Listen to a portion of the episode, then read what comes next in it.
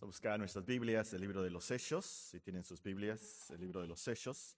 Vamos a continuar leyendo de este capítulo. Ya estudiamos la primera parte que nos relata la conversión del apóstol Pablo. Ahora vamos a leer enseguida lo que pasó. Hechos capítulo 9, versículo 20.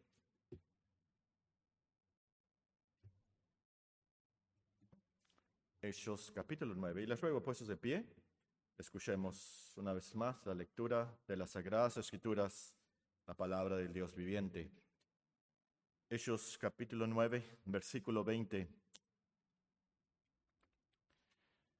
Enseguida predicaba Cristo en las sinagogas, diciendo que éste era el Hijo de Dios.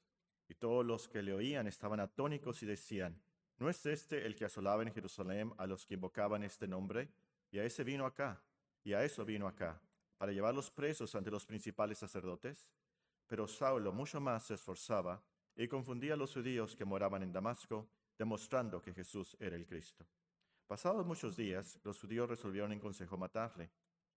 Pero sus asechanzas llegaron al conocimiento de Saulo, y ellos guardaron las puertas de día y de noche para matarle. Entonces los discípulos, tomándole de noche, le bajaron por el muro, descolgándole en una canasta.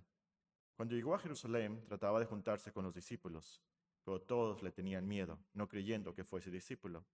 Entonces Bernabé, tomándole, lo trajo a los apóstoles y les, contó, y les contó cómo Pablo había visto en el camino al Señor, el cual le había hablado, y cómo en Damasco había hablado valerosamente en el nombre de Jesús. Y estaba con ellos en Jerusalén, y entraba y salía, y hablaba denodadamente en el nombre del Señor, y disputaba con los griegos, pero estos procuraban matarle. Cuando supieron esto los hermanos, le llevaron hasta Cesarea y le enviaron a Tarso. Entonces las iglesias tenían paz por toda Judea, Galilea y Samaria, y eran edificadas, andando en el temor del Señor, y se acrecentaban fortalecidas por el Espíritu Santo. Aconteció que Pedro, visitando a todos, vino también a los santos que habitaban en Lida, y halló allí a uno que se llamaba Eneas, y hacía ocho años que estaba en cama, pues era paralítico. Y le dijo a Pedro, Eneas, Jesucristo te sana, levántate y haz tu cama. Y enseguida se levantó. Y le vieron todos los que habitaban en Lida y en Sarón, los cuales se convirtieron al Señor. Había entonces en Jope una discípula llamada Tabita, que traducido quiere decir Dorcas. Esta abundaba en buenas obras y en limosnas que hacía. Y aconteció que en aquellos días se enfermó y murió. Después de lavada, la pusieron en una sala. Y como Lida estaba cerca de Jope, los discípulos, oyendo que Pedro estaba allí, le enviaron dos hombres a rogarle, no tardes en venir a nosotros. Levantándose entonces Pedro fue con ellos, y cuando llegó, le llevaron a la sala, donde le rodearon todas las viudas llorando y mostrando las túnicas y los vestidos que Dorcas hacía cuando estaba con ellas. Entonces, sacando a todos, Pedro se puso de rodillas y oró. Y volviéndose el cuerpo dijo, Tabita, levántate. Y ella abrió los ojos, y al ver a Pedro se incorporó, y él dándole la mano la levantó. Entonces, llamando a los santos y a las viudas, la presentó viva. Esto fue notorio en toda Jope. Muchos creyeron en el Señor. Y aconteció que se quedó muchos días en Jope, en casa de un cierto Simón curtidor. Oremos al Señor.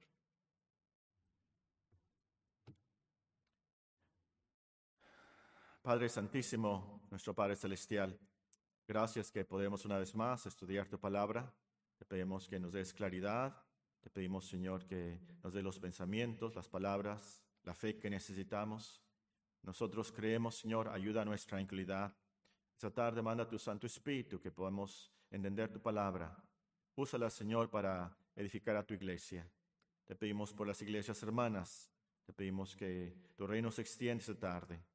Recordamos a nuestros hermanos en Chihuahua, a nuestros hermanos en, en Nogales. Recordamos a nuestros hermanos en Baja California, en San Quintín. Bendice tu obra, Señor, a través de estos hermanos, estas hermanas que laboran allí. Te pedimos que las animes aún en estos días. Gracias, Señor, que podemos recordar el tiempo de nacimiento de tu Hijo. Eh, enternece nuestros corazones a las verdades del Evangelio. Eh, danos ese gozo que tanto necesitamos. Te pido que si hablo, que hable conforme a la palabra de Dios, y si ministro, que ministre conforme al poder que Dios da, para que en todo sea nuestro Señor Jesucristo glorificado. En su santo y bendito nombre te lo pedimos. Amén. Sentémonos, hermanos.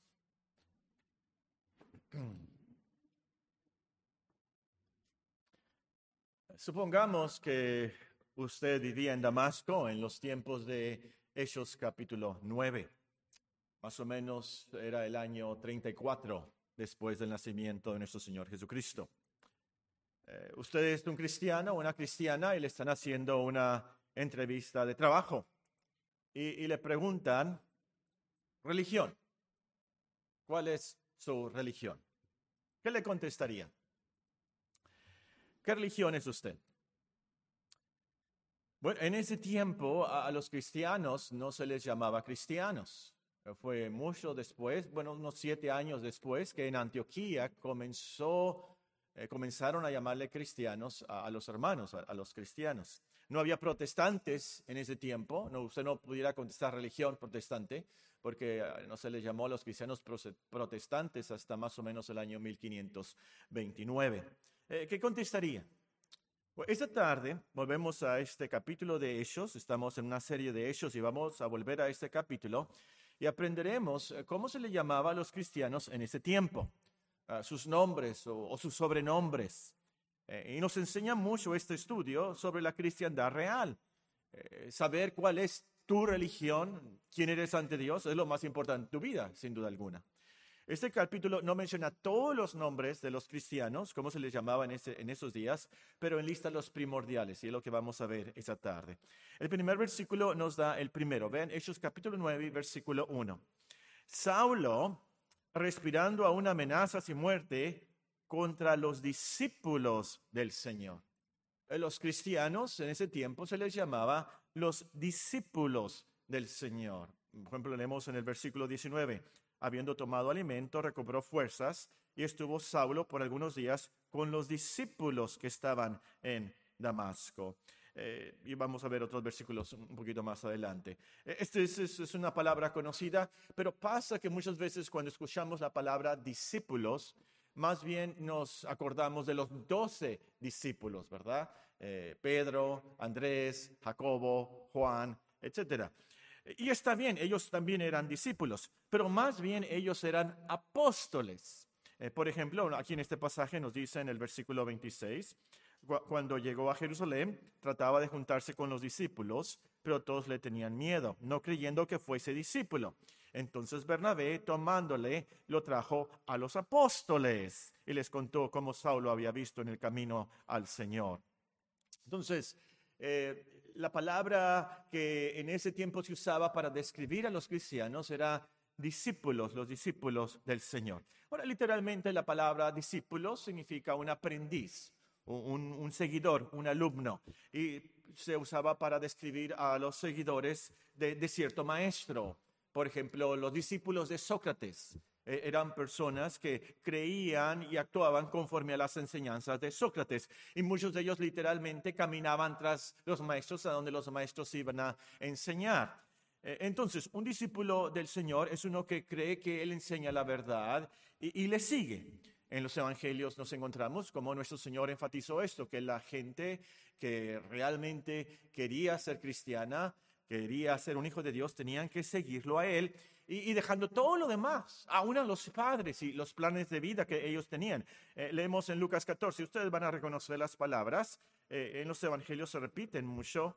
Em, por ejemplo, si quieren buscar en sus Biblias, Lucas 14, mientras que les cuento, por ejemplo, e, el, el joven rico, ¿verdad? El Señor le dijo, vende todo lo que tienes, dalo a los pobres, eh, toma tu cruz, sígueme, sígueme. Aquí en Lucas 14 leemos palabras semejantes y muy fuertes. Lucas capítulo 14 leemos en el versículo 25.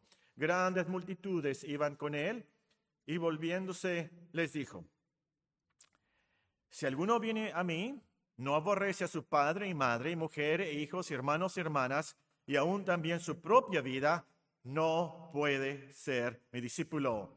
Y el que no lleva su cruz y viene en pos de mí, no puede ser mi discípulo. Versículo 33. Así pues que cualquiera de vosotros que no renuncia a todo lo que posee, no puede ser mi discípulo. Y, el punto práctico aquí es que todos los cristianos somos discípulos del Señor.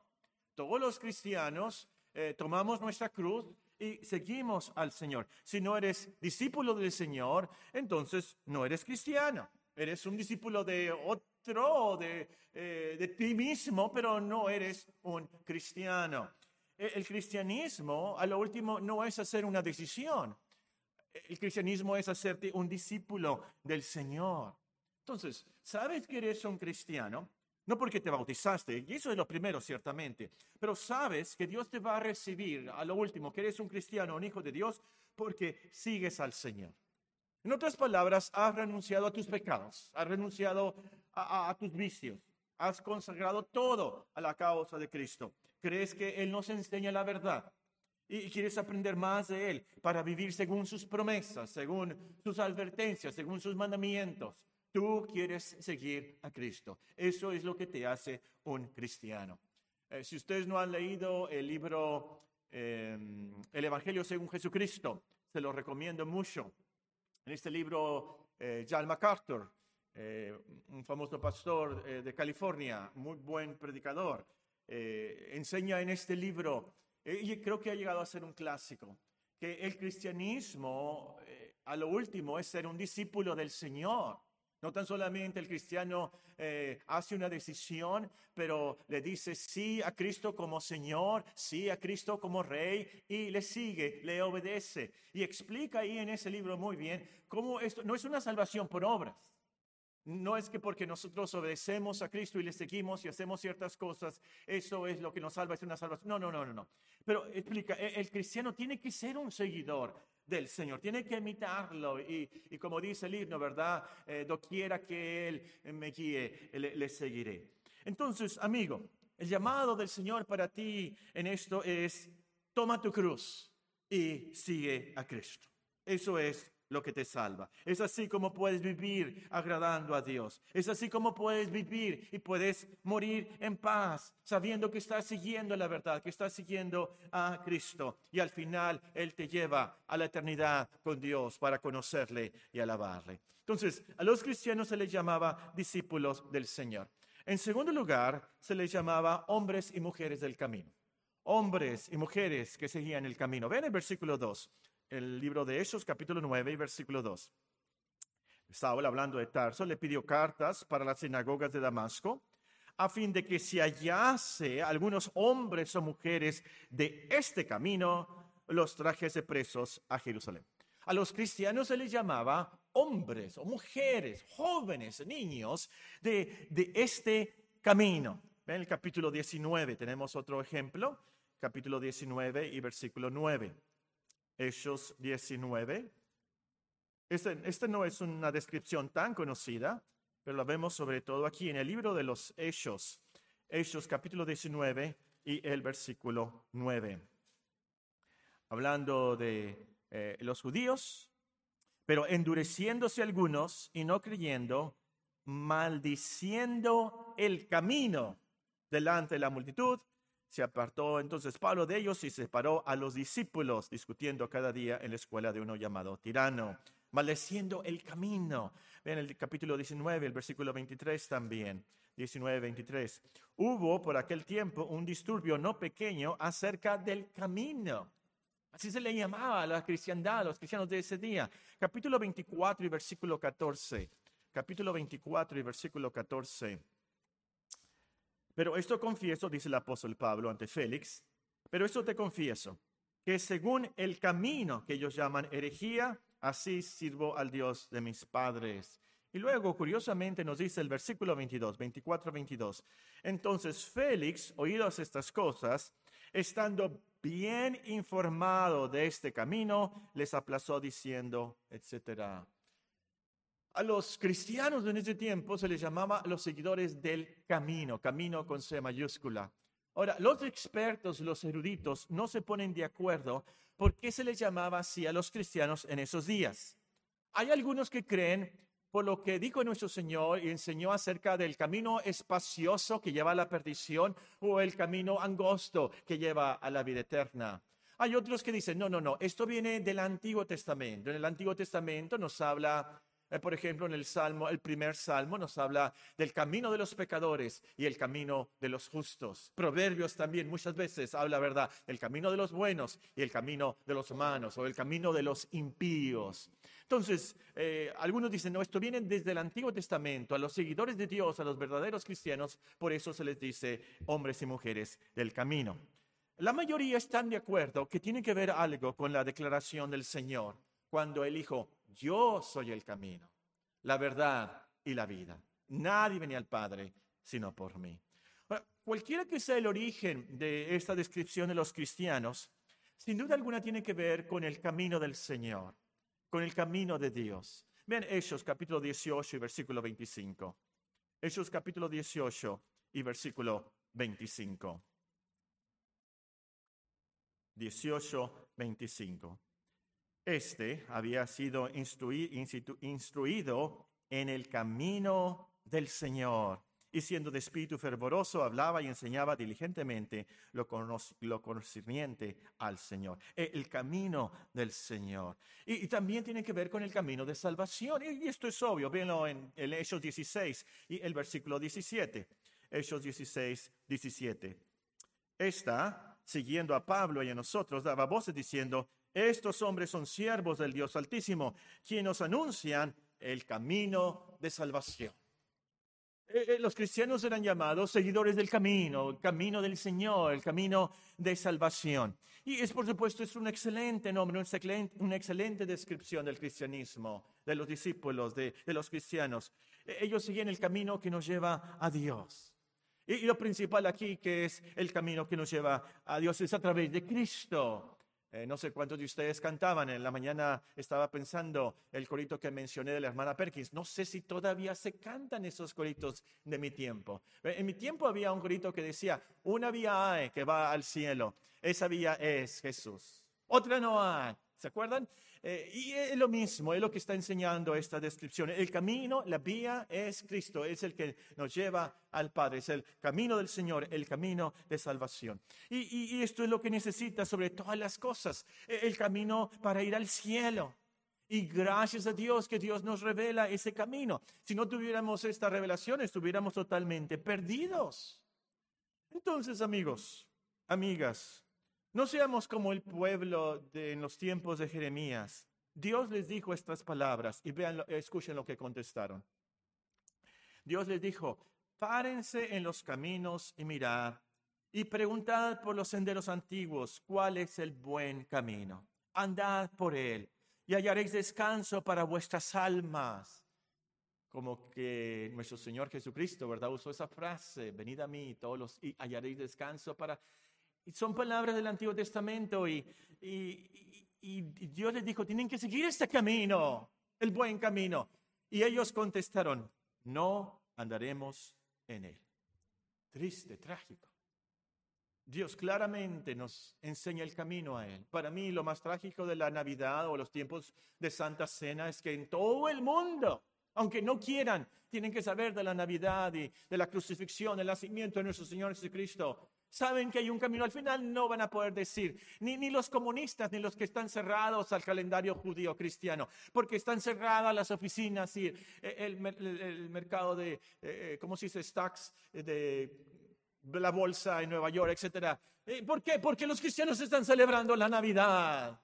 Y qué triste y trágico que al final sabrán de la Navidad y que estamos celebrando, pero no aceptaron el buen camino. No andaremos en esos caminos. Pero Cristo es el buen camino, el único camino, el mejor camino que nos lleva a Dios. Si andas en este camino, eh, la, promesa está ahí, tendrás paz en tu alma. Cierto, es un camino angosto. A veces muy, pero muy difícil, pero vale la pena. Porque se, se, trata de la salvación de tu alma, se trata de la eternidad, pero sobre todo se trata de llegar a Dios. Se trata de conocer a nuestro Creador y la realidad de la vida y por qué existimos y el más allá. Claro que vale la pena. Entonces, a los cristianos por eso se les llamaba así. Se les llamaba discípulos del Señor, se les llamaba hombres y mujeres del camino. En tercer lugar, se les llamaba hermanos. Hermanos. Capítulo 9, versículo 17 nos dice así. Hechos 9, 17.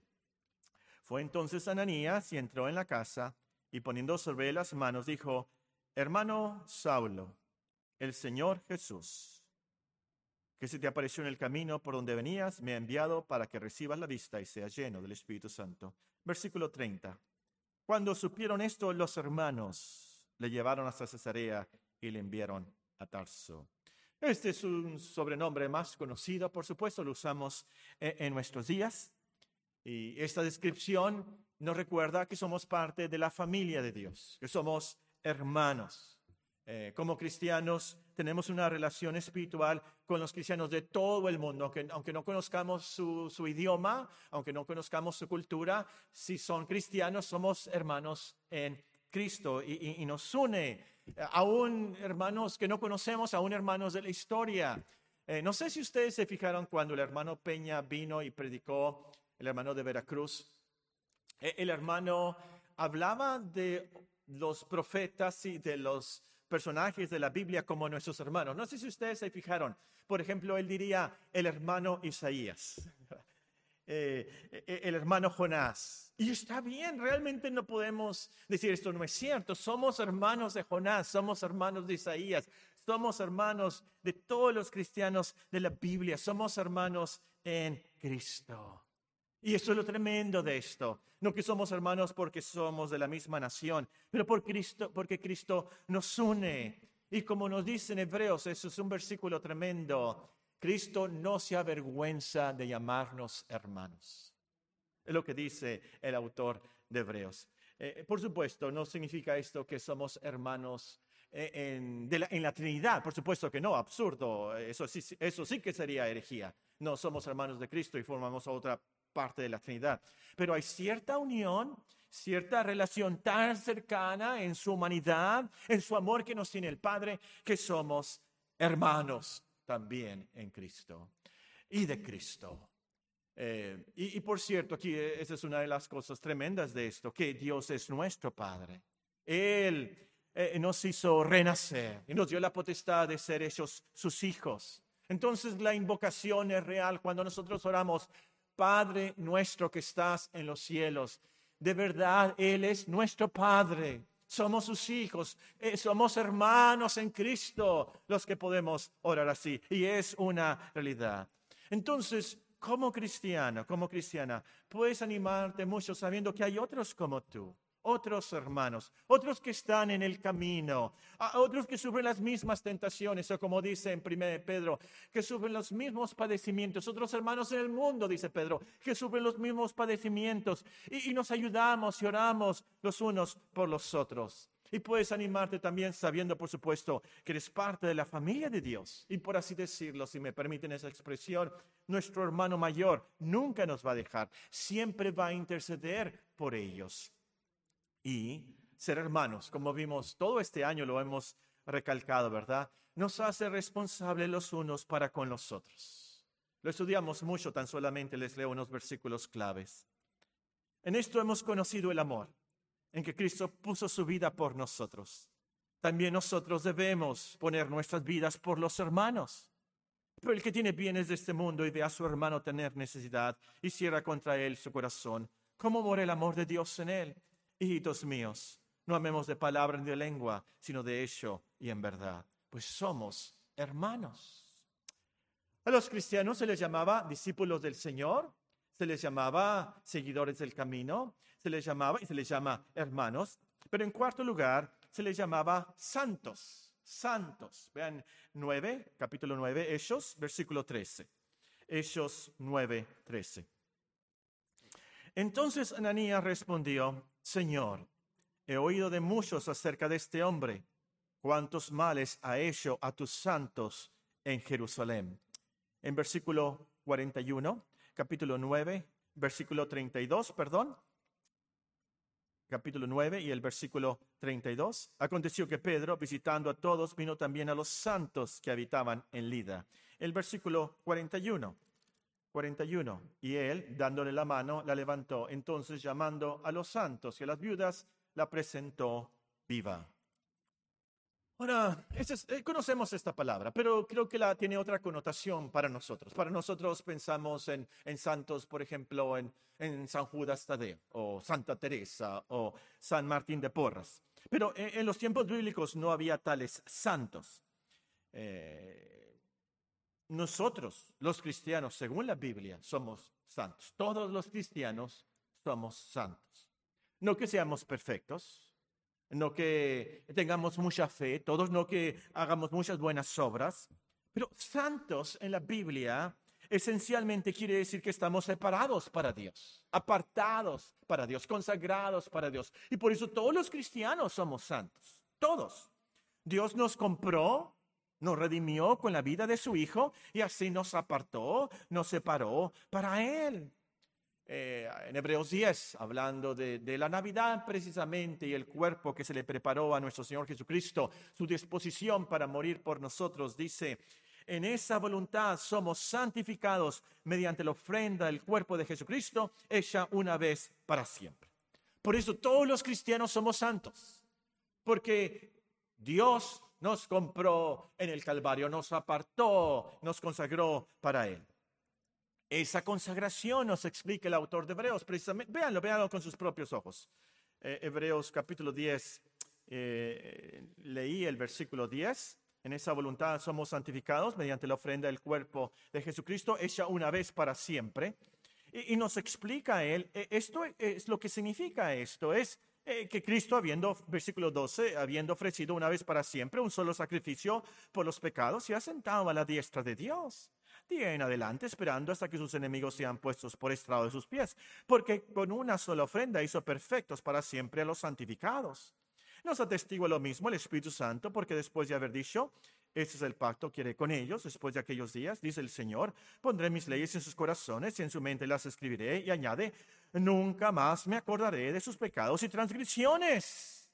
Nunca más. Pues donde hay remisión de estos, no hay más ofrenda por el pecado. Y es por eso entonces que Dios nos puede llamar santos. Es una realidad ante Dios. Todos los cristianos somos santificados por la sangre de Cristo. Y nos mantiene santificados esa sangre, limpios, purificados. Como nos explica en 1 de Juan capítulo 1, la sangre de Cristo continuamente nos limpia de todo pecado. Y esto, hermanos, e, e, es glorioso, tremendo y que envía nuestras conciencias de verdad. Nosotros ahora en estos días nos vemos muy débiles como cristianos. Caemos en muchas tentaciones a, cada rato. Ahora en la mañana mencioné que me enojé y después pensé, ¿por qué les dije eso yo? Pero pensé también, pues es, es, verdad, no mentí y ellos me van a entender y ellos también se enojan, creo yo. De vez en cuando, ¿verdad? Pero se enojan también. Y con tristeza confesamos, y es cierto, muchas veces nos enojamos y nos, nos entristecemos y lloramos, ¿verdad? Porque me enojo tanto. Eh, pero Dios nos ha santificado. La sangre de Cristo continuamente nos limpia, de tal manera que ante Dios somos realmente santos. No es mentira, realmente ante Dios ya hemos sido santificados. Esto es lo tremendo. Y es e, el fundamento, las bases para nuestra santificación personal, la transformación de día a día que logra el Espíritu Santo en nuestras vidas. ¿Por qué? Porque Dios es santo. Entonces, nos hace santos para que podamos estar con Él. Porque sin santidad no nos es imposible estar con Él. Por eso tenemos que ser santos. Todos los cristianos somos santos.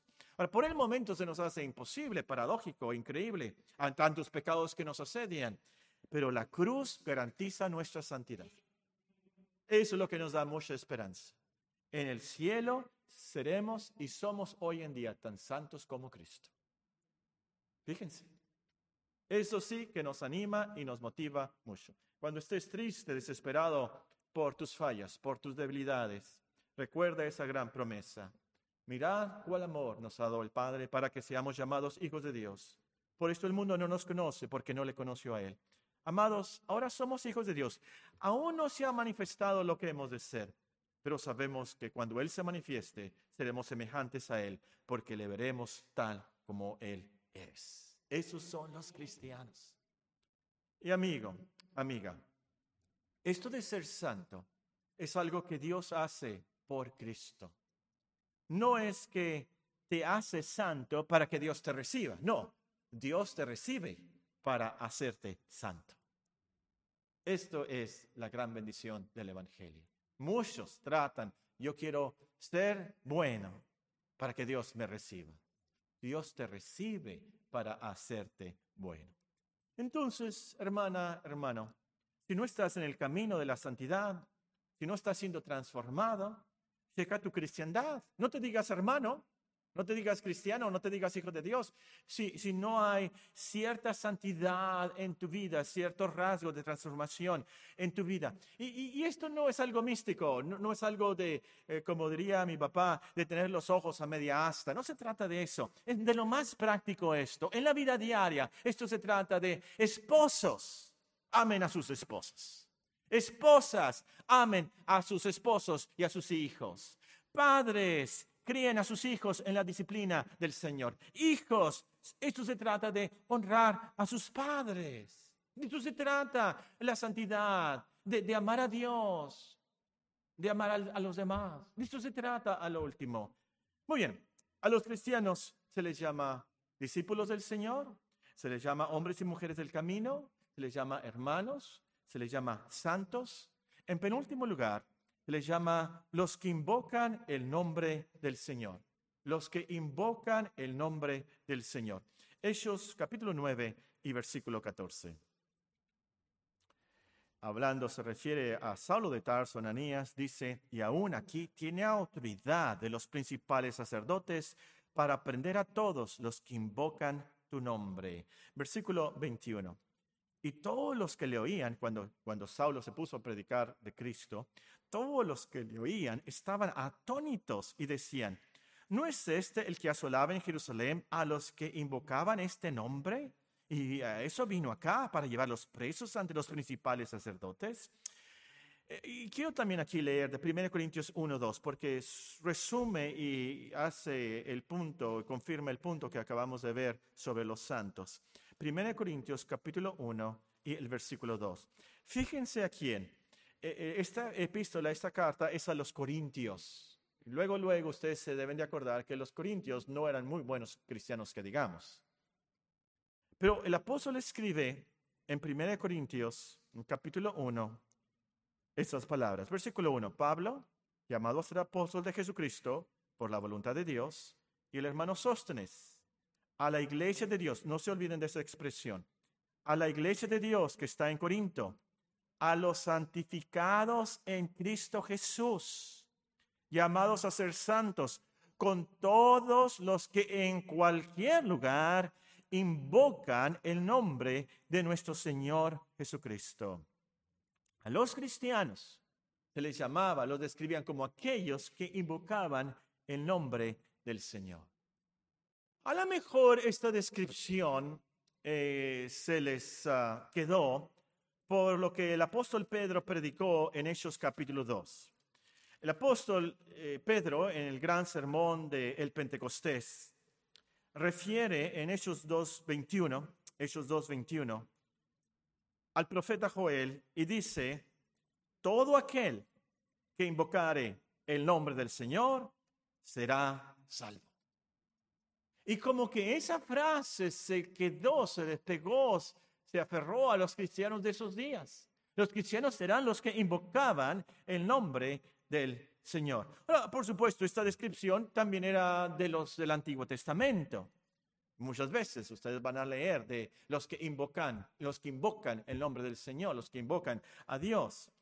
Invocar es una de esas palabras cristianas que a lo mejor como que sí conocemos y desconocemos, ¿verdad? ¿Qué, qué es invocar? El diccionario explica que invocar es llamar en solicitud de ayuda.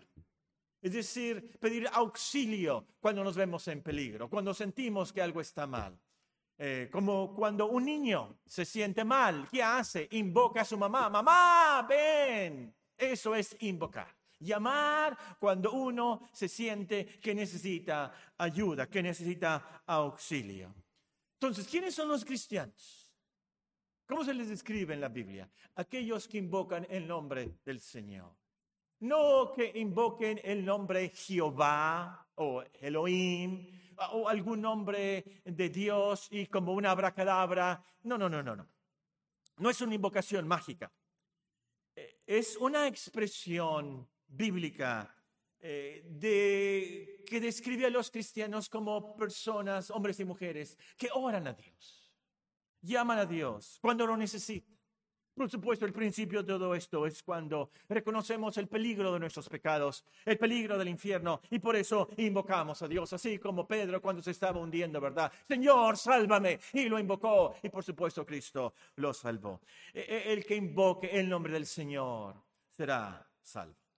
Y esta descripción también conota eh, sobre todo en el Antiguo Testamento, si ustedes la leen, van a notar que invoca, eh, que, que, eh, conota que invocamos al Señor y no a otros dioses. Todo aquel que invoque el nombre del Señor, nada más a Él. Si invocamos a otros, no, tenemos que invocar el nombre del Señor para ser salvos. Entonces, en otras palabras, que tenemos total confianza, que toda nuestra esperanza está en Dios y en Él, nada más. Y por supuesto, esta expresión, tal vez yo cuando la leí por primera vez pensé, estos son los que invocan al Señor, son los que alaban al Señor. Tal vez usted pensó lo mismo. Eh, en el cristianismo pensamos los que invocan al Señor son los que cantan, los que alaban al Señor.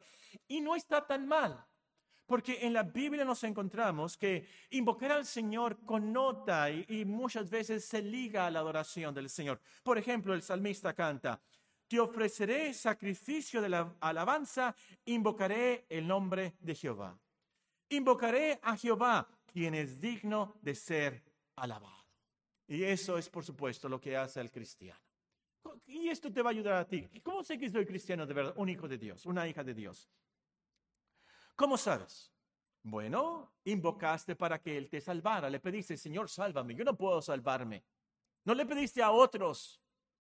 Pero le pediste al Señor, Señor, tú sálvame. Yo no puedo salvarme a mí mismo. Nadie me puede salvar más que tú.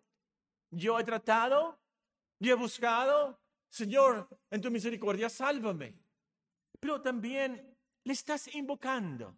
No tan solamente le invocaste una vez, pero le estás invocando. Tú oras a Dios. Eh, no sé si ustedes han notado esto del apóstol Pablo, de Saulo de Tarso, en esos días se le llamaba, se llamaba Saulo de Tarso. E, en Hechos capítulo 9, Ananías tiene miedo de ir a, visitar y ayudar a, Saulo. Y el Señor, Dios, vean eh, cómo lo describe. E, esto es lo que le garantizó a Ananías que Saulo de Tarso era un cristiano, un hijo de Dios. El versículo 11. Eh, el Señor le dijo a Ananías, levántate y ve a la calle que se llama derecha, busca en casa de Judas a uno llamado Saulo de Tarso, porque aquí él, ese es el cristiano. Oras tú, invocas al Señor, le estás invocando como tu Padre, invocas su nombre, le alabas, le adoras. Es así como puedes saber, es cierto, yo soy cristiano. A veces el diablo me hace dudar y el diablo te va a hacer dudar, por supuesto. Si eres cristiano, tenlo por seguro, el diablo te va a hacer dudar de tu salvación. Es lo primero que hizo el, diablo cuando nuestro Señor Jesucristo fue bautizado. Dios Padre, ¿se acuerdan una voz del cielo que le dijo, este es mi Hijo amado en quien tengo complacencia? ¿Se acuerdan? Lo primero que hizo el diablo es, si eres hijo de Dios, entonces haz que estas piedras se conviertan en pan. ¿Se acuerdan? Es lo mismo para cada cristiano. Lo primero que el diablo hace cuando alguien se convierte es, ah, tú no eres hijo de Dios. Te pone a dudar. ¿Cómo es que resuelves esto? Estás invocando al Señor, oras a Él. Hace no mucho tiempo alguien me preguntó, oye Paco, ¿seré cristiano? Bueno, la respuesta muchas veces es, si no eres cristiano, ora en estos instantes y dile al Señor, quiero ser uno de tus hijos, perdóname, me arrepiento. Yo creo el Evangelio. Y sigue creyendo, sigue invocándole. Eso es lo que te hace, que sabes que eres cristiano. Muy bien. A los cristianos se les llamaba discípulos del Señor, hombres y mujeres del camino, se les llamaba hermanos, se les llamaba santos, los que invocan el nombre del Señor. En último lugar, se le llamaba la iglesia de Dios. La iglesia de Dios. Nos dice el versículo 31, Hechos capítulo 9 y el versículo 31. Entonces, las iglesias tenían paz por toda Judea, Galilea y Samaria, eran edificadas andando en el temor del Señor y se acrecentaban fortalecidas por el Espíritu Santo Obviamente aquí no son iglesias en el sentido de arquitectónico, de edificios, son personas. Ah, lo vimos en Hechos, em, vamos a Hechos capítulo 8. Hechos capítulo 8, vean lo que nos dice el versículo 1. Eh, es el mismo protagonista, ¿verdad? Saulo, ah, hablando de cuando ayudó en el martirio de Esteban. Eh, Hechos capítulo 8 y versículo 1. Saulo consentía en su muerte. En aquel día hubo una gran persecución contra la iglesia que estaba en Jerusalén. Todos fueron esparcidos por las tierras de Judea y de Samaria, salvo los apóstoles. Hombres piadosos llevaron a enterrar a Esteban e hicieron gran llanto sobre él. Y Saulo asolaba a la iglesia, entrando casa por casa, arrastraba a hombres y a mujeres y los entregaba en la cárcel. ¿Quién era la iglesia? Eran hombres y mujeres. Asolaba a la iglesia, sí, pero se trataba de los cristianos, obviamente, y en nuestro texto también de Hechos 9:31. Ahora, la iglesia originalmente era una palabra que describía una asamblea, pudiera ser una asamblea civil o pudiera ser una asamblea religiosa. Por supuesto, en la Biblia se usa para describir a los cristianos, el pueblo de Dios, la asamblea de Dios, los hijos de Dios, el grupo, esa congregación, es la iglesia. De esto pudiéramos hablar mucho. Hay toda una ciencia en la teología que se llama eclesiología. Pero tan solamente vamos a, a ver un versículo clave. Y ustedes lo conocen, no tienen que buscar. Se los voy a leer. Efesios 5:25. Maridos, amad a vuestras mujeres así como Cristo amó a la iglesia y se entregó a sí mismo por ella. Esto cristiano, cristiano, nos debe de emocionar mucho, nos debe de motivar muchísimo. Que eres un cristiano, una cristiana, quiere decir que Cristo te amó con amor eterno, desde el pasado hasta el futuro, eh, para siempre con ese amor tan especial, tan grande, que se lo llevó a entregarse por nosotros. En el Calvario se sacrificó por nosotros. Él, entregó su vida por nosotros. Él, como hablamos esta mañana, Él es el Cordero de Dios que, que quita tus pecados. Por eso se entregó como un Cordero para ser sacrificado inmolado por nosotros. Y esto entonces asegura tu salvación. Esto es lo que de verdad te garantiza la salvación. Que Cristo amó a la iglesia por eso sabemos que no vamos a perder nuestra salvación por el amor de Cristo por nosotros. Si dependiera de nuestro amor, de nuestra fe, entonces sí estamos en problemas. Pero todo depende del amor de Dios, del amor de Cristo. Y está garantizado por su cruz. Y, y, por supuesto es lo mismo aquí que nos asegura que nada malo nos va a pasar, nada malo nos va a pasar en el alma mientras llegamos al cielo, porque Él nos amó tanto. Asegura nuestro camino al cielo. Asegura que en esta vida todo lo que te pasa será para tu bien eterno. ¿Por qué? Porque somos parte de la iglesia, la cual Cristo nos amó. Y en último lugar, esta descripción, por supuesto, nos recuerda que somos una pluralidad. Somos una iglesia. Dios nos salvó, sí como individuos, pero siempre para ser parte de su iglesia.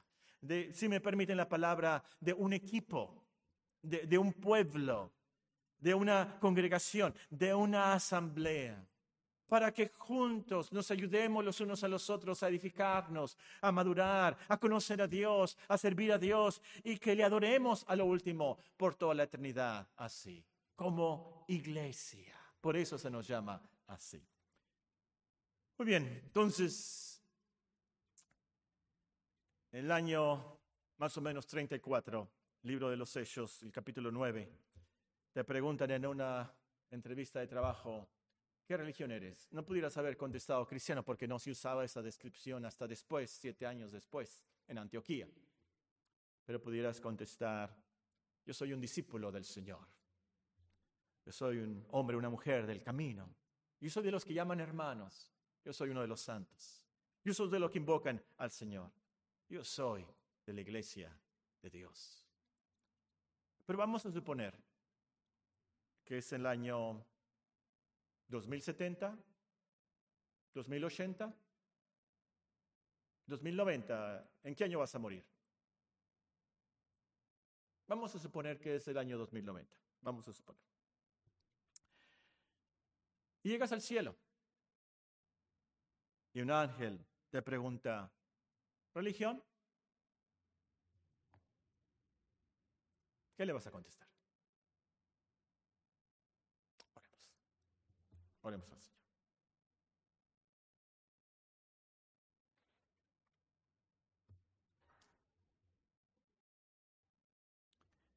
ojos cerrados, los rostros inclinados. ¿Qué le vas a contestar al ángel? No le puedes contestar, yo no tengo ninguna religión. Todos los hombres tienen una religión. Todos. Espero que algo de lo que hemos dicho y leído en este día te haga pensar de la religión pura y verdadera, la religión de Dios, que es el único camino al cielo. La única manera de acercarnos a Dios y adorarle es Cristo que le contestes al ángel, yo soy un cristiano, yo soy una cristiana.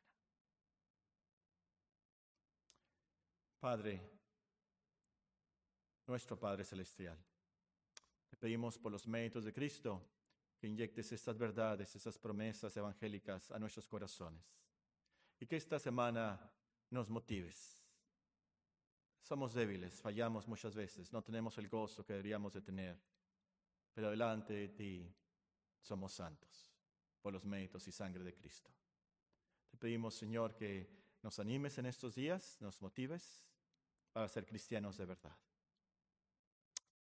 Ayuda, Señor, los que nos escuchan por internet, los hermanos que tienen necesidades, los enfermos, eh, dales la, la, esperanza, la consolación que tenemos en Cristo. Sabemos que tú eres el Padre de toda misericordia y de toda consolación. Te damos gracias por tu palabra. Te pedimos, Señor, que podamos descansar esta noche y servirte mañana como tú te lo mereces. Gracias que Cristo nos ha sido hecho sabiduría, justificación, santificación y redención. En su nombre bendito te lo pedimos. Amén.